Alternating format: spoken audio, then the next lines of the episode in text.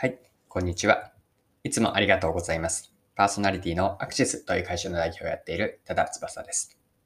この配信のコンセプトは10分で磨けるビジネスセンスです。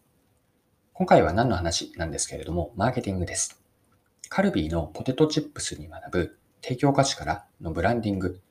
マーケティング人の中でもブランディングについて一緒に考えていければと思っています。それでは最後までぜひお付き合いください。よろしくお願いします。はい。今回の内容は、ポテトチップスに学ぶマーケティングですね。特にマーケティングの中でも、ブランド、ブランド構築の方法について見ていければと思っています。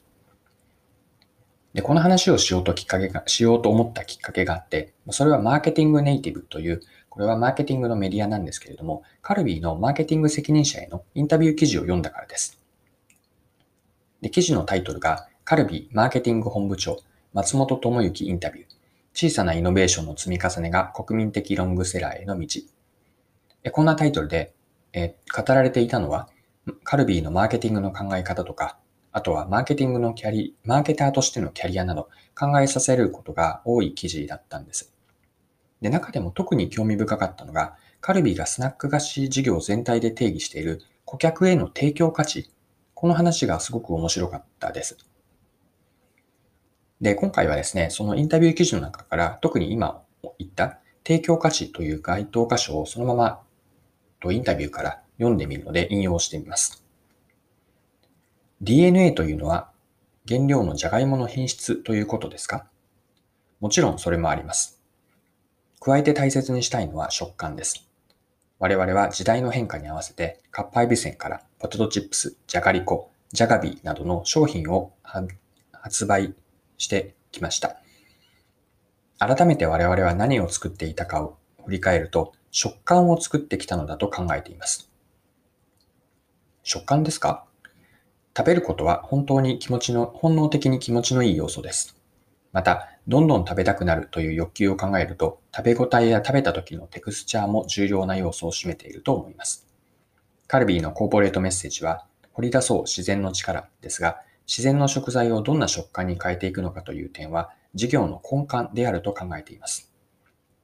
その食感を作り出すという根幹の部分が最近少し停滞していたのかもしれません。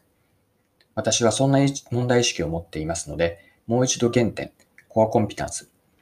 かっこ競合他社に真似のできない核となる部分に立ち戻って、いろんな食感を作り出していこうと思っています。その点はカルビーの本質ですし、ポリシーだと捉えていますから、今後の商品企画の方向性、戦略の一つに捉えています。力強いですね。薄塩味とかコンソメ味とかばかり、味ばかり気にしていて、食感までは意識していませんでした。ただ売れる商品ではなく、コアコンピタンスから戦略を立案し、それをもとに商品を作って事業を伸ばしていくということですね。味の世界もバリエーションは豊富ですし、カルビーならではの味の出し方もできますので、お菓子の持つ楽しさの要素として大切にすべきです。ただ、味のバリエーションを出すこと自体は他社さんでもできます。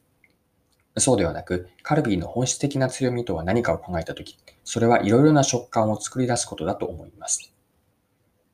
はい。以上がマーケティングネイティブからのインタビュー記事の引用でした。で、私が興味深いと思ったのは、その食感というキーワードであったようなカルビーの本質的な強みの設定として食感であるという見立てなんですね。で、この捉え方がすごく面白いと思いました。で、もう少しこの食感という提供価値について掘り下げてみますね。で、カルビーのポテトチップスの提供価値を食感と捉えると、まそこからどんな意味があるか、何が言えるかなんですね。味や風味、形、硬さ、ま噛み応え、表面のざらつき、まこれは舌触りですけれども、これらはすべて食感につながるパーツなんですよね。これらは食感というユーザー体験を実現するためのものなんです。まあ、トータルで先ほどの要素が組み合わさって食感を作っているわけなんです。で、カルビーは提供価値を、お客さんへの提供価値を食感と定義していますが、では一方で、買い手である消費者はどのように感じている、思っているのでしょうか。で、ここが私が興味深いと思った一つなんですが、食感という価値は、提供価値というのは、多くの買い手は自覚していないはずなんです。で無意識にはポテトチップスなどのスナック菓子を食べながら、まあ、食感を楽しんでいるとは思うんですが、しかし、じゃあ消費者自身が自分はカルビーでしか体験できない食感を得るためにお金を払っているというこうした認識、まあ、言語化はできていないはずなんです。でもしじゃあどうなっているかというと消費者にポテトチップスのこう価値、まあ、なぜポテトチップスを買っているんですかと聞けば、まあ、次のようなものが返ってくるかなと思います。まあ、美味しいからとか小腹を満たせる。あとは気分転換ですね。あとは子供に食べさせれば静かにしてくれる。あとあるとすると、お酒のおつまみとか。まあ、こんな、こう、ニーズですよね。でも、この中に食感という言葉は私はないんじゃないかなと思うんです。で、ここに私が面白いと思った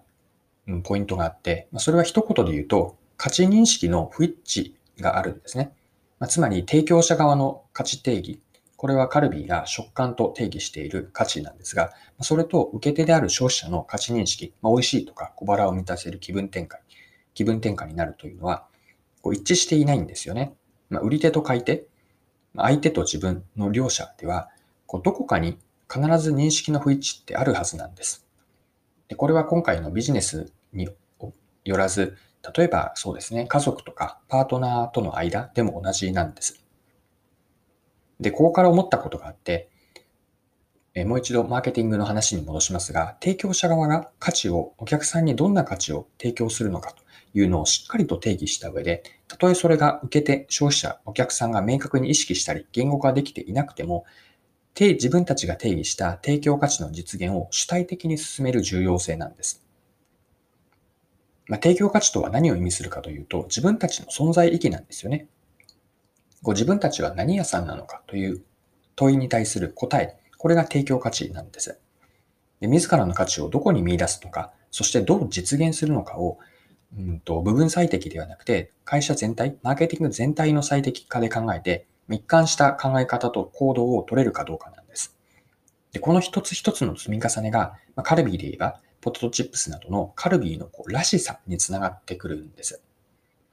で、カルビーらしさというものが積み重なっていった結果、向け手が感じるカルビーでしか味わえない、体験できない価値というのが生まれます。で、この中には、食感、例えば食感というキーワードは自覚はできていないかもしれませんが、どこかにそうしたものを求めているからこそ、他ではなくて、カルビーのスナック菓子を買いたい、ポテトチップスを買いたいと。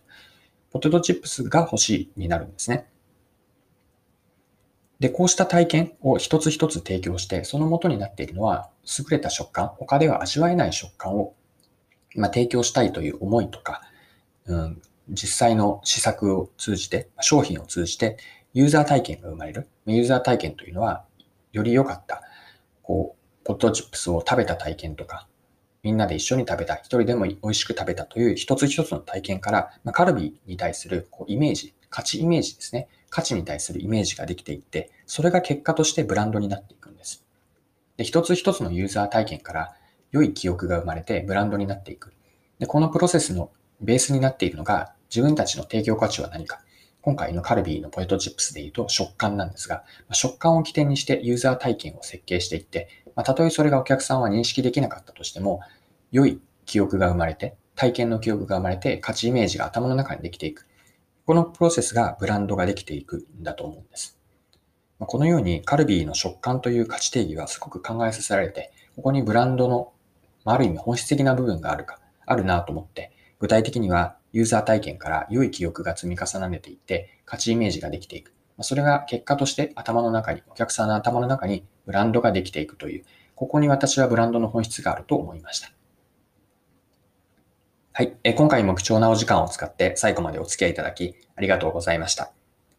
この配信のコンセプトは10分で磨けるビジネスセンスです。これからも更新は続けていくので、よかったら次回もぜひよろしくお願いします。それでは今日も素敵な一日にしていきましょう。